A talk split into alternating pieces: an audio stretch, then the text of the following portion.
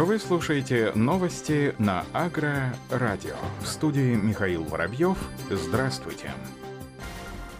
В Новосибирской области посевная кампания существенно подорожает. В этом году в регионе планируется увеличить общую посевную площадь на 30 тысяч гектаров до 2 миллионов 200 тысяч гектаров. Это приведет к удорожанию компании на 33% до 10 миллиардов рублей. Об этом сообщает ТАСС со ссылкой на замглавы правительства региона Евгения Лещенко. Летом прошлого года зампред правительства Новосибирской области говорил о том, что посевная в области оценивается в 7,5 миллиардов рублей, причем две трети этой суммы – собственные средства предприятий, почти 2 миллиарда было получено в кредит. Еще годом ранее, в 2019-м, посевная в регионе обошлась почти в 7 миллиардов рублей. По словам Евгения Лещенко, в нынешнем году в посевной кампании примут участие 1244 сельхозпредприятия. При этом увеличение площадей более чем на 1% позволит нарастить производство зерновых и зернобобовых культур на 0,8% до миллиона миллиона 494 тысяч гектаров.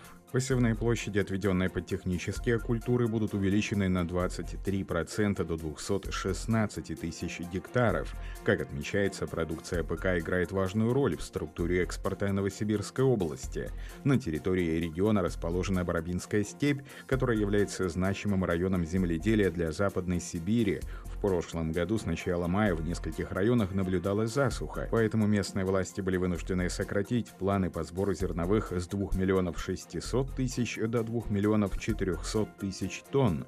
Тем не менее, по итогам уборочной кампании было собрано около 2 миллионов 700 тысяч тонн, что более чем на 1,5% превысило урожай 2019 года.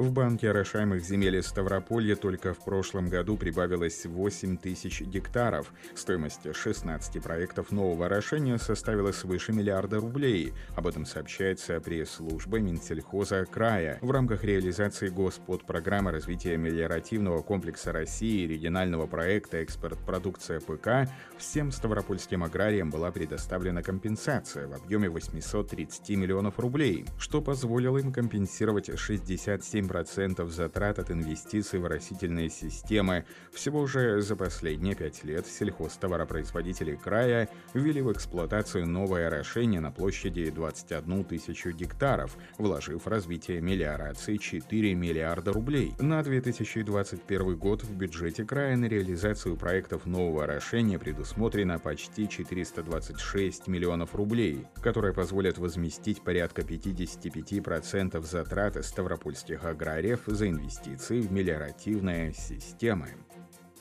В России разрабатывается ГОСТ для посадочного материала плодовых культур. Накануне состоялось заседание Национального технического комитета по стандартизации в области производства семян, семена и посадочный материал. Мероприятие прошло в формате видеоконференции, об этом сообщает Россельхозцентр. Во время заседания с докладом выступила доктор сельхознаук, профессор, заведующий отделом Федерального научного центра садоводства Антонина Борисова, которая является разработчиком данного стандарта ТК 359. Основой для проекта послужил соответствующий ГОСТ посадочный материал плодовых, ягодных, субтропических, орехоплодных, цитрусовых культур и чая, технические условия. Суть проекта заключается в установлении определенных требований к сортовым и посадочным качествам, к нормам приемки и методам контроля, к правилам транспортировки и хранения, к соблюдению требований безопасности для рабочих и окружающей среды. Разработаны также нормативы, касающиеся нескольких категорий категорий посадочного материала. Участники заседания внесли ряд предложений, высказали свои замечания в отношении проекта. Работа над стандартом в ближайшее время будет продолжена с учетом мнений известных ученых. В этот же день в Минсельхозе заседала рабочая группа по развитию садоводства, питомниководства в стране. Рабочая группа рассмотрела особенности научного сопровождения данных отраслей, возможности исполнения мероприятий по ускорению развитию производства плодово-ягодной продукции. Руководитель Руководитель Россельхозцентра рассказал присутствующим об актуализации стандарта для посадочного материала плодовых культур. Он отметил значимость стандартизации в современных условиях, а также рассказал, что для создания нового ГОСТа было переработано свыше 20 стандартов. Как отмечалось, в дальнейшем документ получит силу закона, его обсуждение продолжится. Окончательная редакция стандарта с учетом всех замечаний должна быть представлена в Росстандарт не позже 20 марта нынешнего года. Крыму увеличилось производство эфиромасличных культур. В 2020 году площадь эфиромасличных культур в республике выросла более чем на 21% в сравнении с прошлогодним показателем. Под эфиронос отведено 40 тысяч гектаров, а их воловой сбор увеличился на 9% до 29 тысяч тонн. По информации Министерства сельского хозяйства республики, позитивная динамика была во многом обусловлена оказанием региональной господдержки, в частности, в рамках реализации реализации программы развития сельского хозяйства и регулирования рынков сельхозпродукции, сырья и продовольствия крымским аграриям предоставлена субсидия из регионального бюджета на сумму в 24,5 миллионов рублей. Средства направлены на частичное возмещение расходов на закладку многолетних эфиромасличных культур, а также уход за ними. В этом году планируется выделить 20,5 миллионов рублей из бюджета региона в целях развития производства эфиромасличных культур. В настоящее настоящее время Минсельхоз Крыма проводит работу по включению фероноса в перечень сельхозпродукции. Это является обязательным условием для предоставления господдержки из федерального бюджета.